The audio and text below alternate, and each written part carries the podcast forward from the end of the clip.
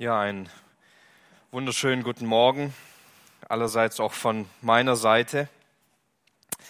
Ich freue mich auch heute wieder hier zu sein und möchten uns heute, wie gesagt, bereits mit dem Thema der Freiheit befassen. Und ihr wisst ja, wie es ist, in der Ehe ist man besonders frei und so hat sich in dieser Begebenheit innerhalb dieser Predigtvorbereitung eine Geschichte ergeben, die sich irgendwie sehr gut in diese Vorbereitung eingegliedert hat.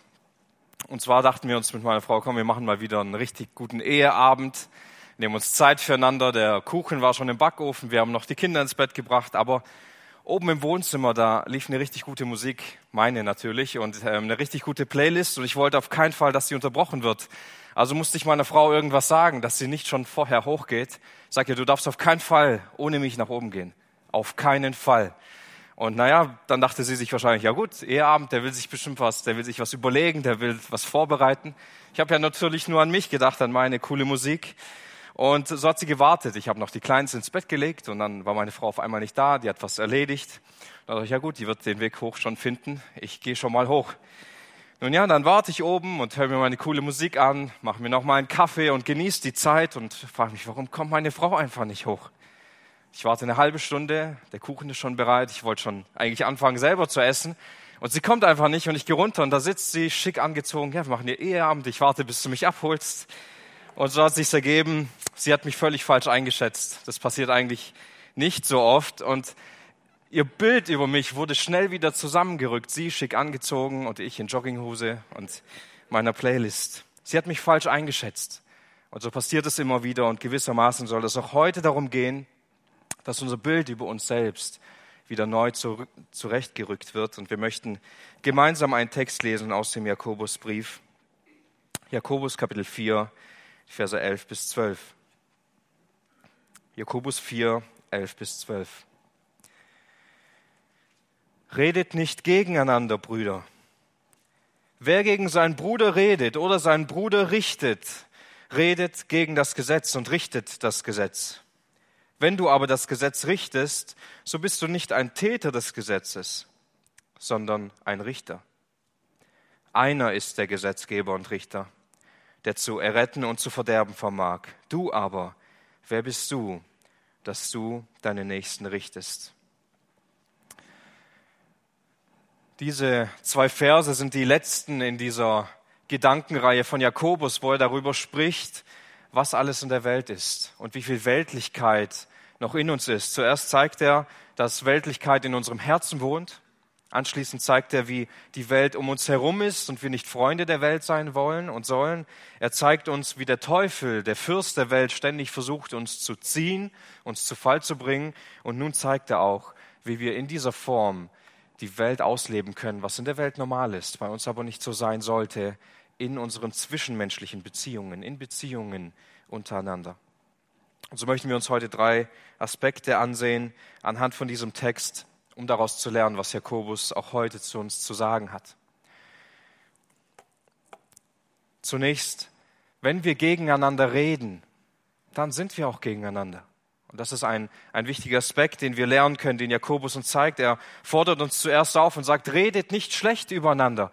Stellt euch nicht gegeneinander mit der Art und Weise, wie ihr redet. Und dieses Wort reden wird in anderen Übersetzungen auch mit verleumden übersetzt. Verleumdet nicht einander. Und was meint die Schrift damit, mit diesen Worten, mit denen sie versucht, das zu erklären, was, was Jakobus hier sagt? Das heißt, Übles gegen jemanden zu sagen übel gegen jemanden zu reden, jemanden schlecht zu machen, auf jemanden herabzureden, jemandem schlechte Dinge nachzutragen. Verleumden bedeutet im griechischen Diabolos, und das ist ein Wort, das wir eigentlich ganz gut kennen, ein, zwar nicht, das, nicht genau das gleiche Wort, das hier in diesem Text verwendet wird, aber ein sehr verwandtes Wort damit, und es bedeutet teuflisch. Der Teufel ist der Verleumder, wir können also sagen, schlecht über jemanden zu reden, jemanden zu verleumden, jemanden in ein schlechtes Licht zu rücken durch unser Reden, bedeutet nichts anderes, als das zu tun, was der Teufel tut. Teuflisch zu sein ist schlecht reden. Und Jakobus, er geht sogar so weit und nimmt gar nicht so ein, ein bestimmtes Ereignis oder so heraus, sondern es ist in, in der Gegenwartsform geschrieben. Tut das nicht. In beständiger Weise. Tut das niemals. Redet nicht schlecht übereinander, egal in welcher Situation. Ein dauerhafter Befehl, der uns begleiten soll in unserem Leben. Und es gibt viele Ausreden, die wir dazu dann gerne nutzen, nicht wahr? Es ist ja nicht lästern, wenn die Person dabei ist. Dann ist es ja nicht schlimm, weil sie hört es ja.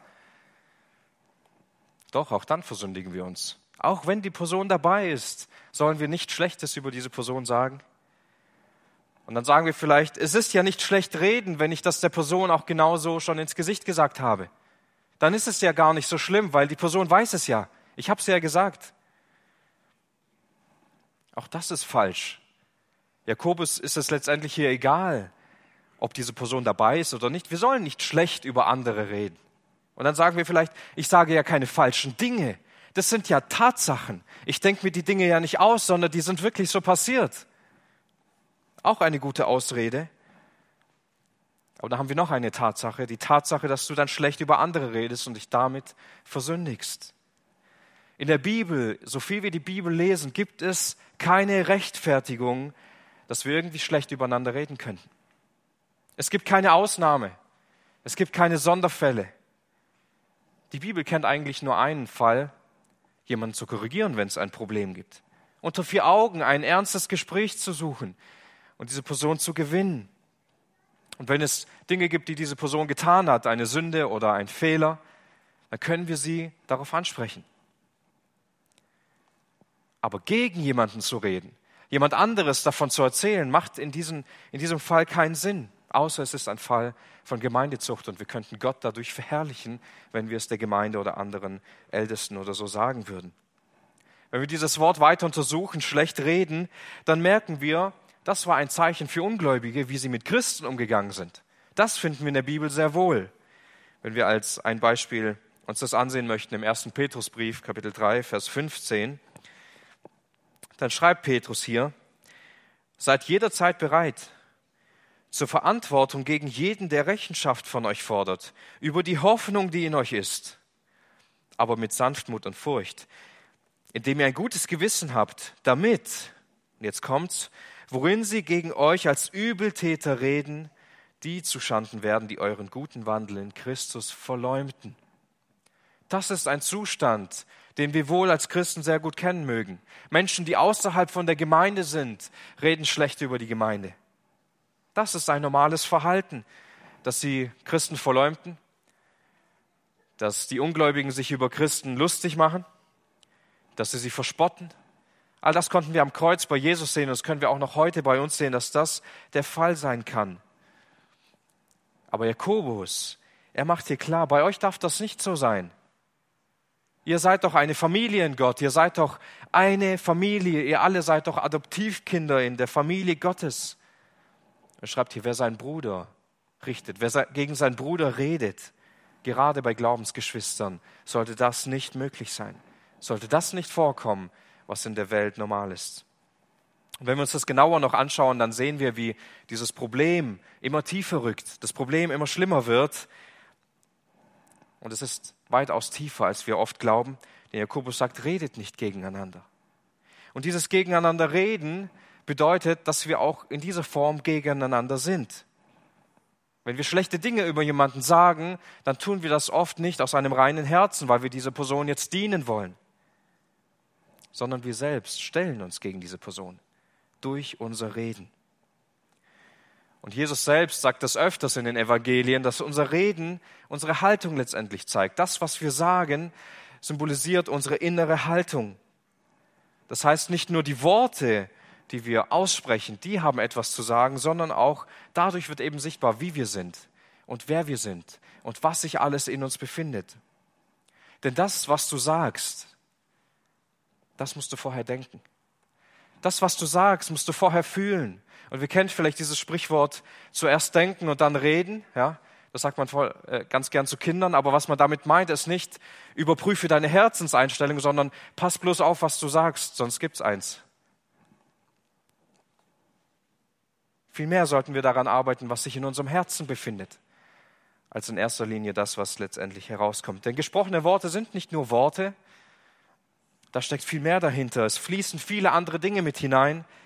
Emotionen, Übertreibungen, Untertreibungen, unsere Gesinnung, unsere Absicht, unsere Motivation. Und dazu kommt dann noch schließlich dieses Problem, dass mein Gegenüber das natürlich auch auf seine Art und Weise interpretiert, was ich gesagt habe. Und er nimmt es irgendwie wahr. Nicht nur in Bezug auf Geschwister, sondern wie wir generell reden. Ich meine nicht bestimmte Fälle, aber wie, wie reden wir auch ganz konkret, wenn es um die Regierung geht, wenn es um den Krieg geht. Da geht es vielleicht nicht unbedingt immer um Glaubensgeschwister, aber es geht darum, wie wir Dinge aufnehmen, wie wir uns positionieren.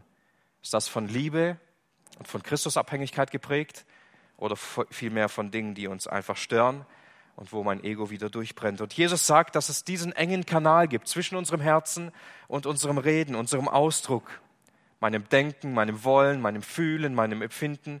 Und auf der anderen Seite kommt es schließlich durch mein Reden zum Vorschein, was ich vorher bereits in meinem Herzen befunden hat und was ich dann damit ausdrücken will. Und ich kann es verstehen. Und es gibt auch in meinem Leben viele Situationen, wo wir durch schwere Zeiten gehen, wo wir Zeiten haben, wo es uns schwerfällt und wir kämpfen. Vielleicht wurden wir verletzt, vielleicht wurden wir in die Ecke gedrängt, und wir wollen jemandem davon erzählen. Und das stellt natürlich jemanden in ein schlechtes Licht dann vielleicht. Und hierzu will ich kurz drei Fragen weitergeben, die mir in der Vorbereitung aufgefallen sind.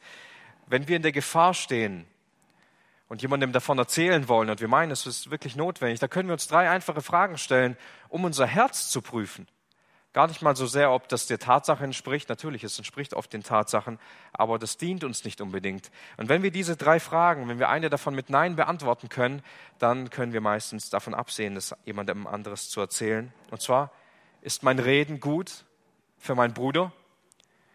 Also ist das, was ich jetzt sage, das, was ich anderen erzähle, wird es diesem Bruder helfen oder dieser Schwester helfen? Die zweite Frage ist, ist dieses Reden gut für mich? Kann es ein Segen für mich sein?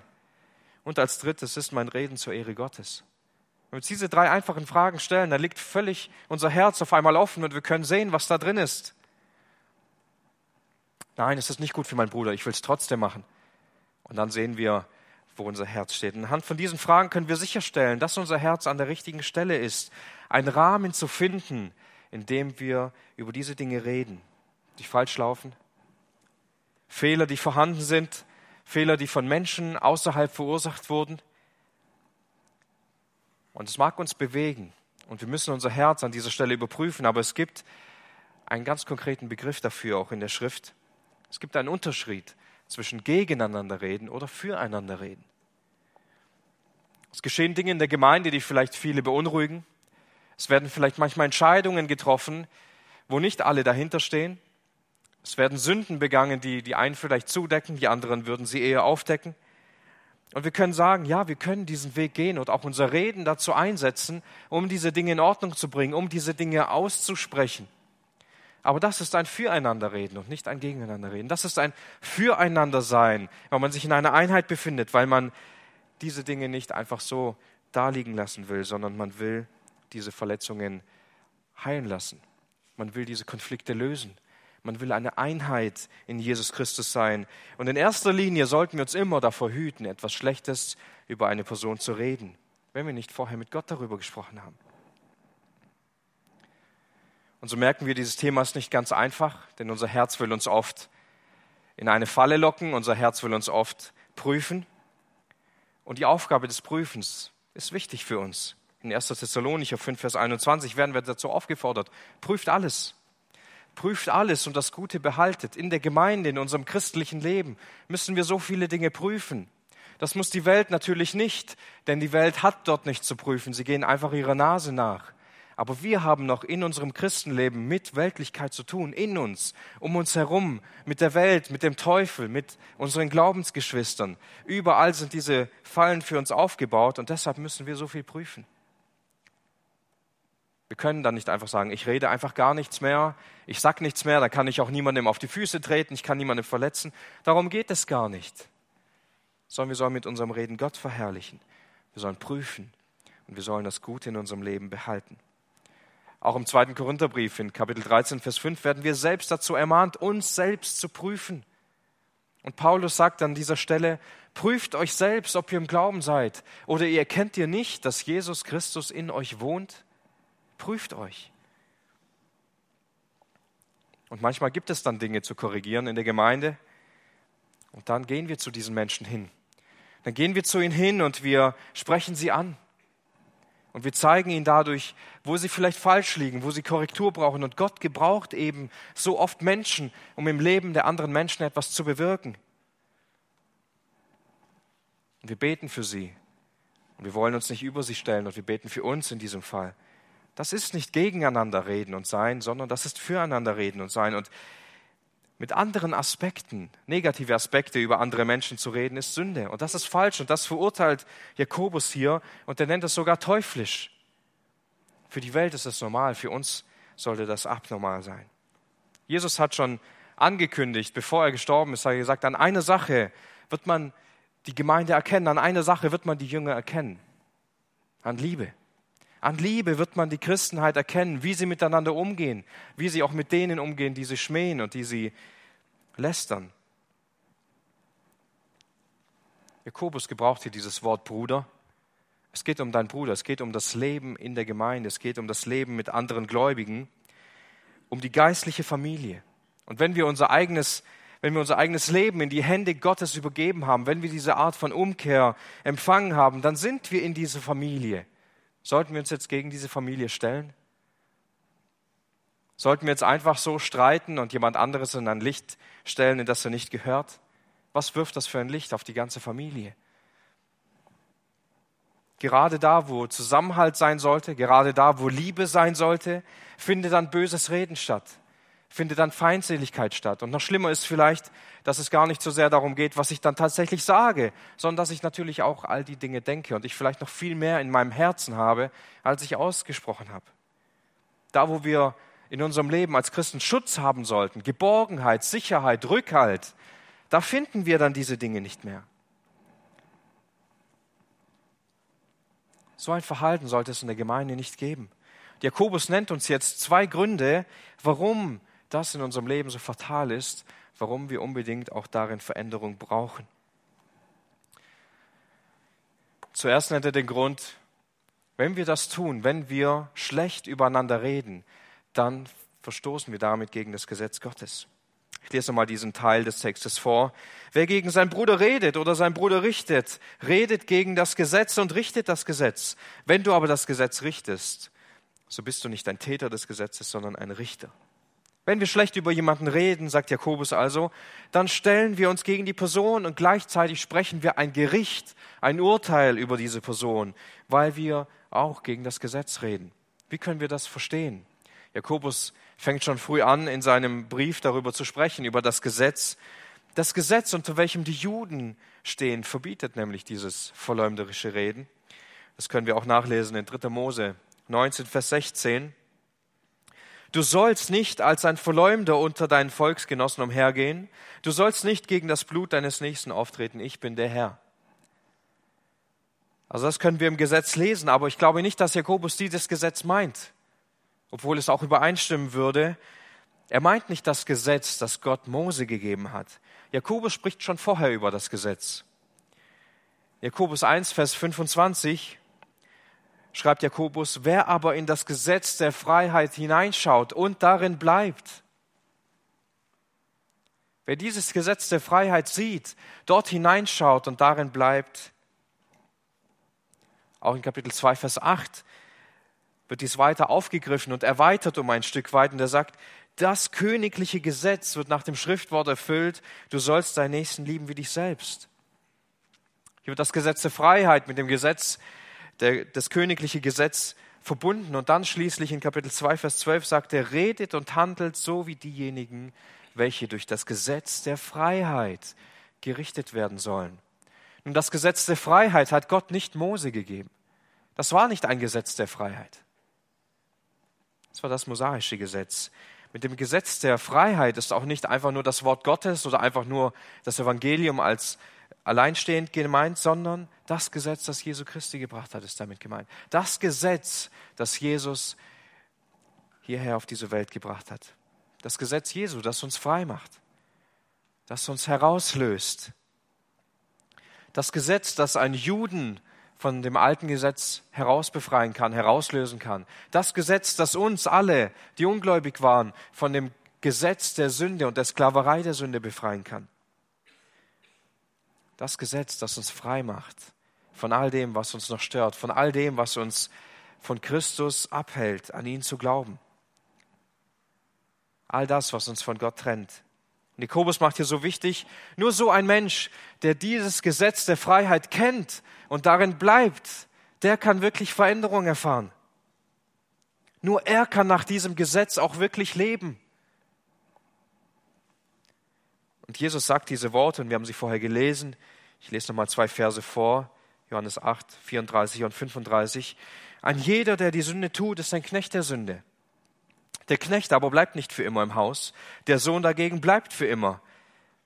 Wenn also der Sohn euch frei macht, dann werdet ihr wirklich frei sein. Wenn wir uns nun gegen unsere Geschwister stellen, innerhalb der Gemeinde schlecht über sie reden, dann stellen wir uns über sie und wir richten sie, wir zeigen mit dem Finger auf sie. Und damit stellen wir uns wieder gegen dieses Gesetz der Freiheit. Und Jakobus sagt, das macht dich letztendlich zu einem Richter. Du richtest deine Geschwister und du richtest das Gesetz Gottes. Und streng genommen können wir dadurch sagen, wenn wir schlecht über andere Menschen reden oder denken, dann verurteilen wir und erheben uns über Gott selbst. Und das ist so fatal. Wir, wir nehmen das gar nicht so auf, nicht wahr? In unserem Leben. Wenn wir dann schlecht über jemanden geredet haben und, oder gedacht haben, dann bekennen wir diese Sünde vielleicht. Und wir, wir bitten diese Person um Vergebung. Aber Jakobus zeigt uns hier auf, in erster Linie hast du doch gegen Gott jetzt gesündigt.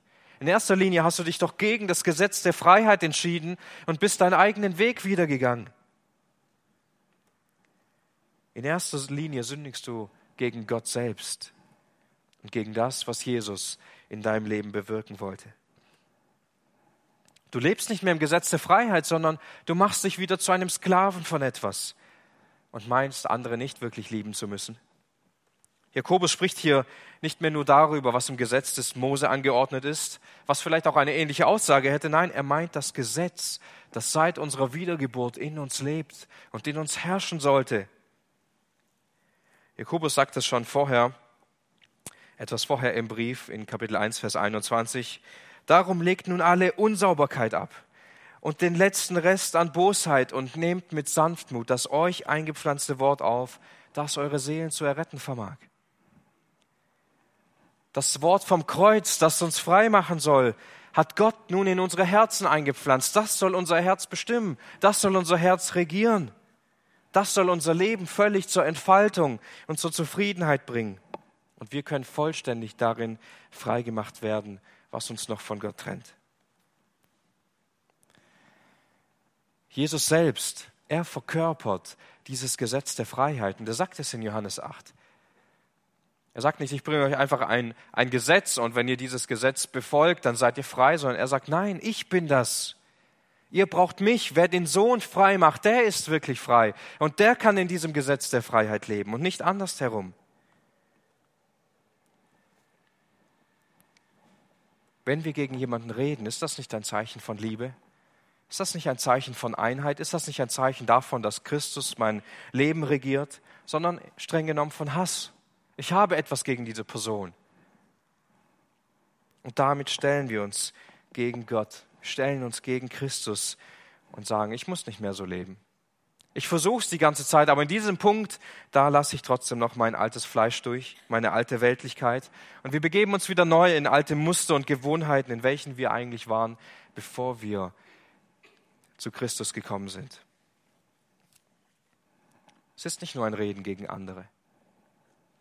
Es ist ein Reden gegen Gott, der diese anderen gemacht hat, der auch im Leben dieser anderen wirkt. Und wir mögen vielleicht schlecht über Charaktereigenschaften anderer Menschen reden oder nachdenken, aber vielleicht arbeitet Gott gerade an ihnen und er zieht sie.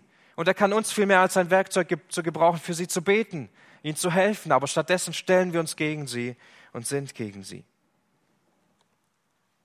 Wir brauchen in unserem Leben unbedingt dieses Gesetz der Freiheit. Wir brauchen eben diesen Sohn Gottes, der uns völlig frei macht.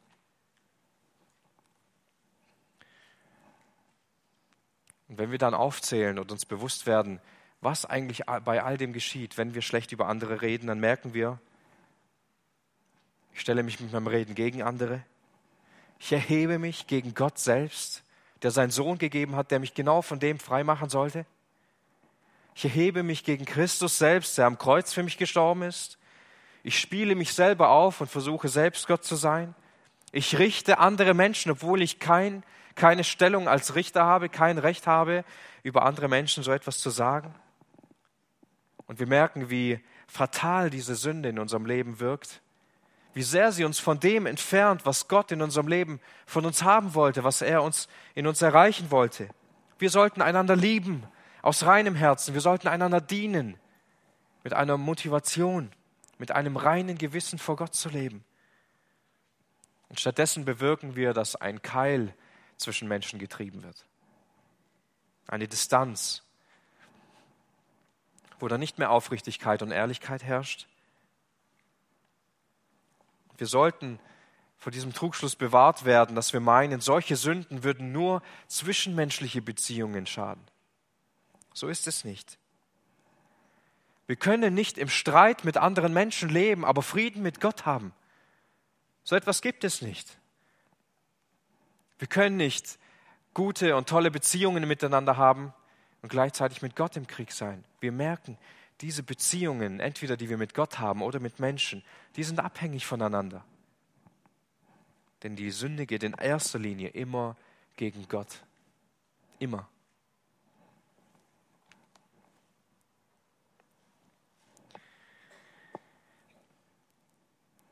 Wir brauchen dieses Maß, dieses Maß an Christus in unserem Leben und wir haben selbst kein Recht zu richten. Und so wie meine Frau mich falsch eingeschätzt hat an diesem einen Abend, so schätzen wir uns oft falsch ein. Wir denken doch so gut von uns und deshalb sind die anderen so schlecht, nicht wahr? Und wir meinen, unser Handeln wäre besser als ihrs. Wenn wir schlecht über andere Menschen reden, stellen wir uns gegen Gott und gegen das Gesetz der Freiheit, das Christus gebracht hat. Das ist der erste Punkt, den Jakobus nennt. Den zweiten Grund, den, begründet er mit Gottes Wesen. Er sagt, einer ist Gesetzgeber und Richter, der zu erretten und zu verderben vermag. Und hier hebt Jakobus das Wesen Gottes hervor. Gott ist der Einzige. Gott ist derjenige, der diese Dinge anordnen kann. Gott ist derjenige, der entscheiden kann, wie es mit dem Menschen weitergeht, wie es mit dem Menschen steht. Gott muss sich nicht vor anderen rechtfertigen. Gott selber muss nicht verurteilt oder beurteilt werden. Es gibt nichts und niemanden, das Gott gleich wäre. Es gibt nichts, der sich und niemanden, der sich mit Gott irgendwie vergleichen könnte. Gott steht über allen Dingen. Zuerst sagt Jakobus einer, nur einer. Es gibt nur einen. Kein Mensch, egal wie erfolgreich, wie geistlich, wie berühmt oder wie groß er ist, ganz egal, welche Qualitäten er mitbringt und welche Fähigkeiten er an den Tag legt, niemand kann dieser Gesetzgeber sein, außer Gott selbst. Es ist nur einer. Nur Gott ist gut. Und Gott hat keine Konkurrenz. Es gibt niemanden, der seine Kräfte mit Gott messen könnte, der auch nur ansatzweise irgendetwas schaffen kann, das Gott schaffen kann. Es gibt auch niemanden, der zu Gott sagen könnte, was machst du da? Warum hast du es nicht so gemacht? Oder lass mich mal, ich versuche es anders zu machen. Vielleicht erinnern wir uns an die Verse aus Römer 11, wo es ab 33 heißt, O welche eine Tiefe des Reichtums, sowohl der Weisheit als auch der Erkenntnis Gottes. Jetzt wird Gott beschrieben, wie unbegreiflich sind seine Gerichte, wie unerforschlich seine Wege. Wer hat den Sinn des Herrn erkannt? Wer ist sein Ratgeber gewesen oder wer hat ihm zuvor etwas gegeben, wofür ihm Vergeltung zuteil werden müsste? Denn von ihm und durch ihn und zu ihm hin sind alle Dinge. Ihm gebührt die Ehre in Ewigkeit. Amen. Gott hat alles bewirkt. Gott hat alles gemacht. Niemand von uns war dabei und niemand von unseren Vorfahren war dabei. Gott hat alle Dinge selber gemacht. Der Mensch, der muss jahrtausende lang Wissenschaft betreiben, um zu verstehen, was Gott in einer Woche gemacht hat. Wie lange werden wir brauchen, um zu begreifen, was Gott für die Ewigkeit vorgesehen hat? Alles soll dazu gemacht sein, damit Gott geehrt wird, damit Gott verherrlicht wird. Er hat alles gemacht, nur einer. Alle Dinge wurden durch ihn höchstpersönlich geschaffen, durch ihn und für ihn. Wie sollte unser Reden gegen andere Menschen, unser Erheben gegen das, was Gott gemacht hat, seinen Sohn zu schicken, um uns zu befreien, wie sollte das in irgendeiner Weise für Gott sein? In irgendeiner Weise Gott ehren, ihn verherrlichen? Er ist der Einzige und er steht über allem. Und es gibt niemand und nichts, das ihm das Wasser reichen könnte. Zweiteres beschreibt Jakobus, dass Gott Gesetzgeber und Richter ist. Gott hat sich dem Menschen offenbart, er hat mit dem Menschen geredet und er hat ihm gesagt, was er zu tun hat. Und Gott ist der Maßstab für alles Gute und für alles Richtige. Nun, Gott hat bereits Adam, dem ersten Menschen, gesagt, was er zu tun hat. Er hat ihn beraten, er hat ihm Dinge mit auf den Weg gegeben und er hat ihm aufgezeigt, wie der Weg des Lebens aussieht und wie, wie der Weg der Sünde aussieht. Und er hat ihm die Konsequenzen gezeigt. Er hat ihm Gesetz gegeben. Auch Mose und dem Volk hat er das Gesetz gegeben. Er hat sie aus dem Land Ägypten geführt, er hat sie gerettet und ihnen anschließend dieses Gesetz gegeben, in dem sie leben sollen, in einem Bund mit Gott. Schließlich kommt auch das Gesetz der Freiheit durch seinen Sohn Jesus Christus, als der als Messias auf die Welt kommt und uns das Gesetz der Freiheit bringt, das uns erlösen soll von der Knechtschaft der Sünde, das uns erlösen kann von dem Gesetz des Mose, dass Menschen wirklich vollständig frei werden können. All diese Dinge, all dieser Weg, der ist von Gott. Der ganze Heilsplan, den wir in der Schrift lesen können, all das ist von Gott gewesen. Er hat das Gesetz gegeben und er hat auch den Rettungsplan durch Jesus Christus geplant und gewollt und verwirklicht. Es war sein Werk letztendlich. Und gleichzeitig, obwohl Gott der Gesetzgeber ist, ist er auch der Richter. Gott sieht alles, Gott hört alles, Gott sieht jede Tat, die wir denken, die wir fühlen. Er sieht das, was wir tun mit unseren Händen und mit unseren Füßen und mit unserem Mundwerk. Gott wird jedes Werk, jedes Wort jeden Gedanken vor ein Gericht bringen. Und wir alle müssen vor dem Richterstuhl Jesu Christi offenbar werden. Und hier kommt's. Gott ist der Einzige. Gott ist der Einzige, der retten und verderben kann. Sonst kann es niemand. Vielleicht erinnern wir uns hier an den Worten von Jakobus auch an das, was Jesus selbst gedacht, gesagt hat. In Matthäus 10, Vers 28 und fürchtet euch nicht vor denen, die den Leib töten, die Seele aber nicht zu töten vermögen. Fürchtet aber vielmehr den, der sowohl Seele als auch Leib zu verderben vermag in der Hölle. Gott selbst, er hat den einzigen Anspruch, darüber zu entscheiden. Macht über den Menschen zu verfügen. Nur Gott selbst, er kann diesen einen Menschen von der Verdammnis bewahren und ihn retten. Der kann auch all die anderen retten, wenn es sein Wille ist. Hier hören unsere Möglichkeiten letztendlich auf. Hier hört auf, was wir selbst tun können. Wir können niemanden retten. Wir können uns selbst auch nicht retten. Gott entscheidet über unsere Ewigkeit. Er steht da drüber. Und er sieht, wie wir hier leben. Er sieht, wer wir sind. Er sieht unser Herz, unser Reden, was sich in uns befindet. Und vor Gottes Thron, wenn wir irgendwann vor ihm stehen, gibt es keine falschen Sicherheiten mehr. Dort gibt es auch keine Ausreden mehr. Dort gibt es auch kein Hinauszögern mehr. Hier können wir sagen, ja, ich weiß, dass es richtig wäre, sich zu bekehren, aber ich, ich will noch warten, ich will das Leben noch genießen. Hier kannst du Ausreden finden, hier kannst du ein Hinauszögern riskieren. Aber dort wird all das vorbei sein. Dort ist all das nicht mehr wichtig. Dort ist all das nicht mehr relevant. Das Einzige, was dort stattfinden wird, ist, dass jeder von uns wie ein Häufchen Elend vor dem ewigen Richter stehen wird, knien wird. Und warum sollte Gott uns dann in seinen Himmel lassen? Was wäre gut genug, dass wir hier getan hätten, dass er uns einen Freibrief, Freibrief gibt? Was wäre gut genug, dass Gott sagt, okay, für diese eine Tat, die du gemacht hast, kriegst du ja den Orden und deswegen darfst du durch?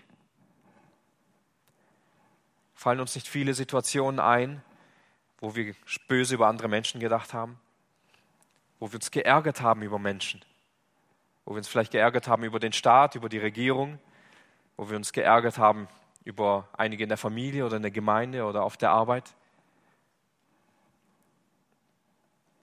Jemanden lieblos kritisiert, jemanden scharf beurteilt, mit jemandem gesprochen ohne Liebe, weil wir genervt waren, anderen Menschen weiter davon erzählt haben und sie in ein schlechtes Licht gestellt haben, dann war es das mit dem Himmel. Gott ist gerecht, der lässt sich nicht einfach umstimmen. Man kann Gott nicht einfach umkehren oder ihn überreden, vom Gegenteil überzeugen. Man kann Gott auch nicht täuschen. Man kann Gott auch nicht hinters Licht führen und so tun, als ob man irgendwie doch so wäre und ihn irgendwie davon überreden. Vor Gott ist alles offen aufgedeckt. Vor Gottes Licht kann man nichts mehr in der Dunkelheit verstecken. Es ist alles sichtbar. Und Gott kann Menschen verderben, die in Sünde gelebt haben. Und Gott wird es tun. Aber, und das ist das große Wort des Evangeliums, aber Gott kann auch retten. Gott kann auch retten. Ebenso wie Menschen gebunden in die Hölle hinabfahren, können sie frei werden und für immer bei Gott leben. Ebenso kann ein Mensch frei werden durch das Gesetz Christi, durch das Gesetz, das uns frei macht. Und Jesus sagt diese Worte, nur wer wirklich den Sohn hat, nur wer an den Glauben an diesen Sohn hat, an den ewigen Sohn Gottes, der kann leben. Der kann für immer leben. Der kann diesem Gericht entfliehen weil dieser Sohn die Schuld bereits bezahlt hat. Und wer den Sohn nicht hat, der kann auch nicht frei sein. Der bleibt gefangen unter dem Gesetz, der bleibt gefangen unter dem Zorn Gottes, wer Christus aufgenommen hat. Wer Christus ganz aufgenommen hat, ihn lieb gewonnen hat, Vergebung für seine Sünden empfangen hat, durch Jesu Leiden, durch sein Tod, durch sein Auferstehen, nur der kann wirklich frei sein. Nur der kann erleben, was es heißt, völlig frei zu sein. Nur Gott kann retten, sonst niemand. Kein einziger von uns kann das schaffen. Wir können uns selbst nicht retten, nur Gott kann das tun. Wir können nicht unseren Partner retten, wenn er nicht im Glauben ist. Egal was wir sagen, nichts davon wird ihn retten können. Nur Gott kann das tun. Wir können unsere Kinder nicht retten, egal wie gut und treu sie erzogen sind, wir können sie nicht retten. Das kann nur Gott selbst tun. Aber ist Gott nicht ein Gott der Fürsorge und des Mitgefühls? Gibt Gott uns nicht so viel Raum, umzukehren in unserem Leben? Zeigt Gott uns nicht liebevoll mit seinem Finger, wo es noch nicht stimmt in unserem Leben? Wo wir umkehren müssen, wo wir Buße tun müssen? Ist Gott nicht ein Gott der Gnade, der uns liebevoll umsorgt und der uns Zeit gibt und der uns liebevoll verändern will? Wer den Sohn hat, der kann wirklich frei werden. Und genau deshalb hat er auch seinen Sohn hingegeben, damit wir in diesem Gesetz der Freiheit leben können. Und nachdem Jakobus all das zeigt und diese Stellung Gottes aufzeigt, kehrt er wieder zurück zum Menschen und stellt eine, eine Frage zum Schluss dieses Textes. Nachdem er all diese Dinge über Gott zeigt, fragt er, wer bist du aber? Nachdem wir gesehen haben, wer Gott ist, ja, wer bist du jetzt eigentlich? dass du deinen Bruder richtest, dass du deinen Nächsten richtest und gegen ihn redest. Wer bist du denn, dass du dich gegen andere Menschen stellst? Dass du dich über ihre Taten, über ihre Handlungen und über ihr Wesen stellst? Woher nimmst du dir das Recht, einfach so herzugehen und schlecht über jemand anderes zu reden? Fürchtest du Gott nicht? Ist dir Jesus nicht mehr wichtig? Bevor Jakobus diese Verse 11 und 12 geschrieben hat, ermahnte er uns zu einem Leben in unterwürfiger Demut, ein Unterordnen in die Gnade Gottes hinein, ein, Flie ein Fliehen vor dem Teufel, in Feindschaft mit der Welt zu leben und Freundschaft mit Gott. Das sollte unser Standpunkt sein. Das sollte unser tägliches Bestreben sein. Doch viele, und ich habe das selbst oft in mir gesehen, erheben sich über andere. Jakobus fragt zu Recht, wer bist du? Warum tust du das? Wie hochmütig von uns. Und wir brauchen, uns, wir brauchen es immer wieder. Wir brauchen es immer wieder neu, uns bewusst zu werden, wer bin ich eigentlich vor Gott? Vielleicht hat mir jemand was getan und vielleicht hat er auch ein Gericht deshalb verdient und vielleicht hat er es verdient, dass die anderen Leute das erfahren, aber das ist nicht meine Aufgabe. Das ist Gottes Aufgabe. Wenn wir Unrecht sehen, wenn wir Dinge sehen, die nicht in Ordnung sind, das ist Gottes Gericht. Es ist Gottes Sache, dies in Menschenleben zu bewirken. Gott wird alles richten. Er ist ein gerechter Richter und er steht über allem. Er kann retten und er kann verderben und wir können ihm das überlassen. Genauso wie wir auch keinen Menschen bekehren können, sollten wir auch keinen Menschen in ein schlechtes Licht rücken.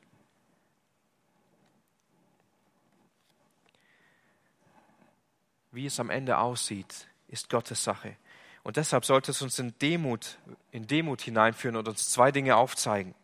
Erstens, wie bin ich vor Gott? Wer bin ich vor Gott? Wer bin ich, dass Gott entschieden hat, mich zu retten? Bin ich so viel besser als die anderen, gegen die ich mich jetzt stelle, dass Gott in mir etwas gesehen hat, um mich zu erretten?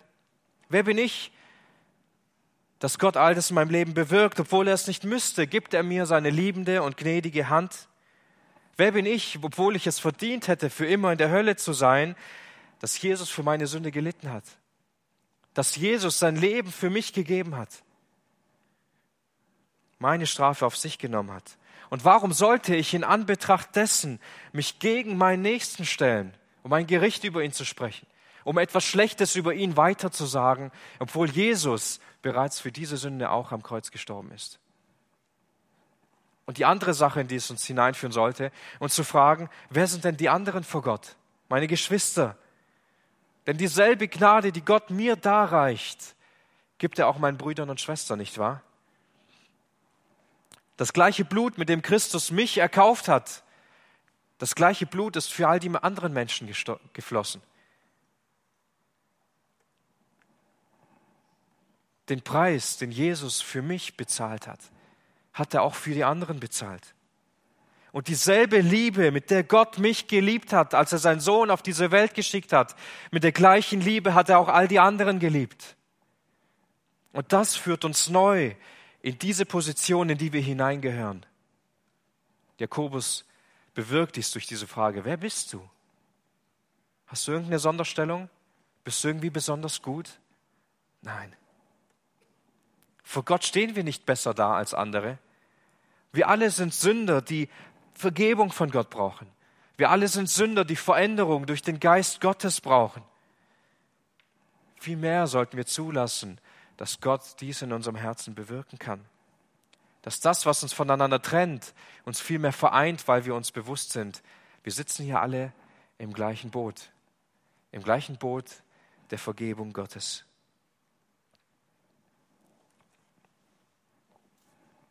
Nur durch die Hand Gottes, nur durch seine Gnade können wir zueinander wachsen und vor allem zu ihm hinwachsen.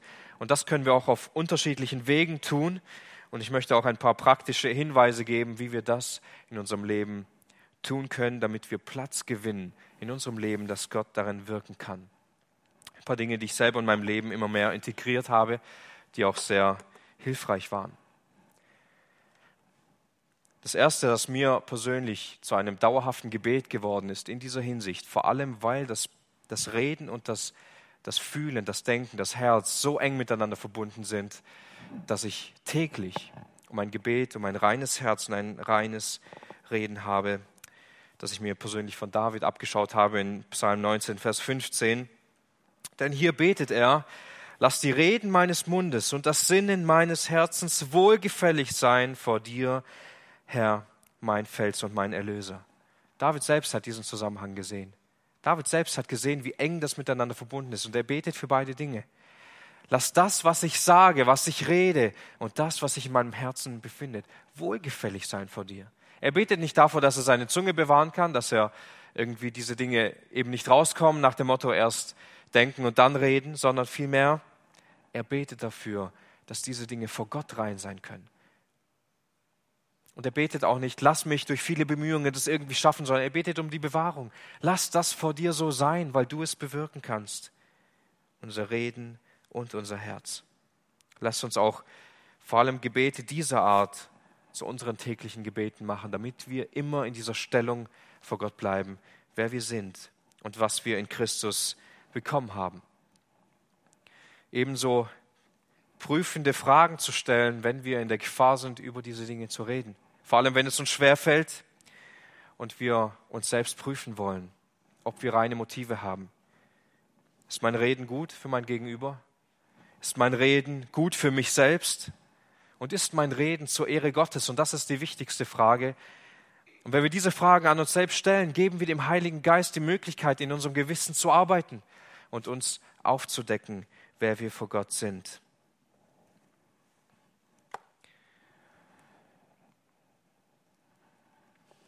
Auch eine Regel, die ein guter Pastor mal gesagt hat. Rede immer mehr mit Gott über Menschen als mit Menschen über Gott. Was damit geschieht, wenn wir uns damit auseinandersetzen, viel mit Gott über die Menschen zu reden, über die wir manchmal schlecht denken, über die wir negative Gedanken haben, vielleicht auch gern über sie reden würden. Rede, rede über sie und mach dir Gedanken über sie aber tu das in der Beziehung zu Gott. Und Gott wird darin unser Denken verändern. So gut es auch ist, mit, Gott, mit Menschen über Gott zu reden, besser ist es, mit Gott über Menschen zu reden. Und ich habe das selber gemerkt, ich hatte so eine Zeit, wo das eigentlich nicht typisch für mich ist, in der, in der Corona-Pandemie, wo ich, wo ich mich geärgert habe über viele Regeln und über viele Dinge.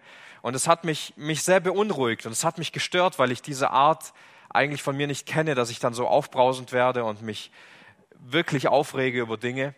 dann habe ich gesagt, okay, ich höre jetzt auf, über den Staat zu reden und ich fange einfach an zu beten, bis sich diese Gesinnung ändert. Es hat nicht lange gedauert. Als ich angefangen habe, jeden Tag dafür zu beten, hat Gott mir einfach eine Ruhe gegeben. Und seitdem hat es mich gar nicht mehr interessiert. Es hat mich gar nicht mehr gestört. Ich konnte es einfach aus der Hand Gottes annehmen, weil ich aufgehört habe, über diese Menschen zu reden, über diese Menschen nachzudenken, die all diese Regeln entwickeln, sondern ich habe einfach mit Gott über diese Menschen geredet und das Problem hat sich für mich in meinem Herzen wie in Luft aufgelöst. Es hat mich nicht mehr gestört und stört mich auch bis jetzt nicht.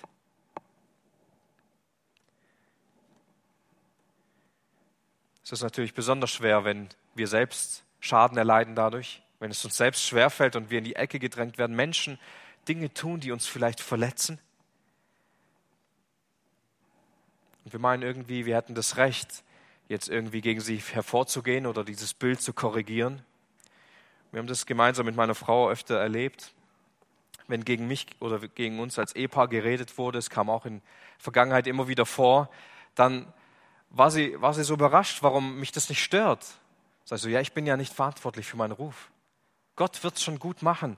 Gott wird schon dafür sorgen. Es ist doch seine Sache. Und wenn er das möchte, dann wird er das an ein gutes Ziel führen. Und ich muss mich da nicht einmischen. Ich muss nicht für meinen Ruf kämpfen. Ich weiß, dass ich viele Fehler habe und ich weiß, dass Gott auch mir bereits viel aufgezeigt hat und mir auch aufzeigen wird durch Menschen oder durch sein Wort, was in meinem Leben einfach falsch läuft. Wenn wir zu Gott beten, wenn wir unser Herz vor Gott ausschütten, werden wir immer mehr dahin gelangt, dass wir sehen, wie viel Luft in unserem Herzen noch frei werden muss, die Christus ausfüllen soll. Dass Christus all diese Dinge reinigen kann, dass er unsere Herzen wiederherstellen kann, die allein ihn anbeten und allein für ihn leben. Und als seinen vierten Ratschlag, lass Gott mehr zu dir reden, als Menschen es tun. Alles, was geschieht, alles, womit wir uns auseinandersetzen, hat letztendlich Auswirkungen auf unser Umfeld. Unsere Worte, unsere Taten, unsere Handlungen, die sprechen eine Sprache und unser Gegenüber interpretiert das auf irgendeine Art und Weise. Und diese Interpretation, sie arbeitet so vor sich her und sie bewirkt entweder ein Wohlwollen dieser Person uns gegenüber oder ein Missfallen, ein Ablehnen. Und genauso wie unsere Taten, unsere Worte und unsere Handlungen auf andere Menschen wirken, genauso wirken Gottes Handlungen, Gottes Reden, Gottes Absichten in uns, wenn wir ihn hören. Und je mehr wir uns damit beschäftigen, was Jesus Christus für uns getan hat, über ihn nachdenken, auf ihn sehen, von ihm lernen, wird das auch maßgeblich unseren Umgang, wie wir mit anderen umgehen, ständig verändern. Wenn wir nur nach uns sehen, wenn wir nur mit uns, mit uns selber beschäftigen, mit unserem Recht, mit unserer Ordnung, dann wollen wir Beachtung, dann wollen wir Wertschätzung, dann wollen wir gehört werden und wir wollen, dass die Leute uns ausreden lassen, wir wollen, dass die Leute uns zuhören und wir wollen jemand sein in, in einer Gruppe oder in der Jugend oder in einem Hauskreis, wir wollen ein Teil von etwas sein. Und wenn dann jemand etwas gegen uns sagt oder tut, dann fühlen wir uns persönlich angegriffen. Wir müssen unser Recht verteidigen. Beschäftigen wir uns aber durchgehend viel mehr mit Christus, werden wir merken, dass sich dieses Bild ändert. Denn Christus hat nicht für sein Recht gekämpft. Er ist trotzdem diesen Leidensweg gegangen. Ihm wurde Unrecht getan, er wurde, zu, er wurde unschuldig ans Kreuz genagelt, ausgepeitscht, misshandelt, verspottet, angespuckt. Und er hat nichts gesagt. Er hat sich nicht gewehrt. Wenn wir auf ihn sehen und von ihm lernen, kann diese Gesinnung, die Christus hatte, vielmehr auch zu unserer Gesinnung werden. Und so möchte ich zum Abschluss diesen Text vorlesen, der das sehr gut beschreibt. Und lasst uns vor allem diesen Text auch mitnehmen, wenn es darum geht, wie unsere Herzen vor Gott sind. Aus 1. Petrus 2, Vers 21 bis 25. Denn hierzu seid ihr berufen worden, denn auch Christus hat für euch gelitten, euch ein Beispiel hinterlassend, damit ihr seinen Fußstapfen nachfolgt. Der keine Sünde tat, noch wurde kein Trug in seinem Mund gefunden der gescholten nicht widerschallt, leidend nicht drohte, sondern sich dem übergab, der gerecht richtet, der selbst unsere Sünden an seinem Leib auf dem Holz getragen hat, damit wir, den Sünden abgestorben, der Gerechtigkeit leben. Durch dessen Striemen seid ihr heil geworden, denn ihr gingt in die Irre wie Schafe.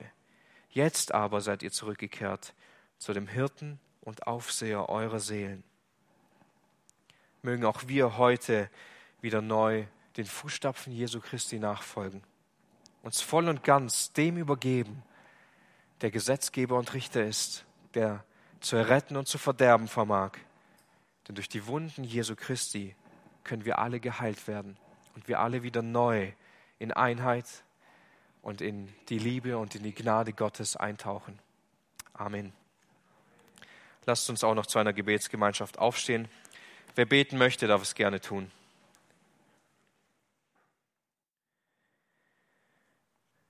Herr Jesus Christus, so wie die Pharisäer nicht, nicht einsehen wollten, dass sie gefangen sind und nicht verstanden haben, wovon sie frei gemacht werden können, so geht es uns oft. Wir sind oft blind für die Dinge, die uns wirklich von dir trennen. Es fehlt oft die richtige Sichtweise und wir danken dir aber, dass du auf diese Welt gekommen bist und dass wir diese Botschaft kennen. Wenn wir den Sohn in uns haben, dann sind wir wirklich frei. Und so führe uns durch deine Gnade und Liebe immer mehr dahin, dass wir sichtbar erkennen, durch dein Licht, das in uns leuchtet, wo wir noch Veränderung brauchen, wo wir Korrektur brauchen. Und führe uns immer mehr dahin, dass unser Reden und unser Herz, unser Wollen, unser Sinnen vor dir wohlgefällig sind. Zu deiner Ehre, Herr. Amen.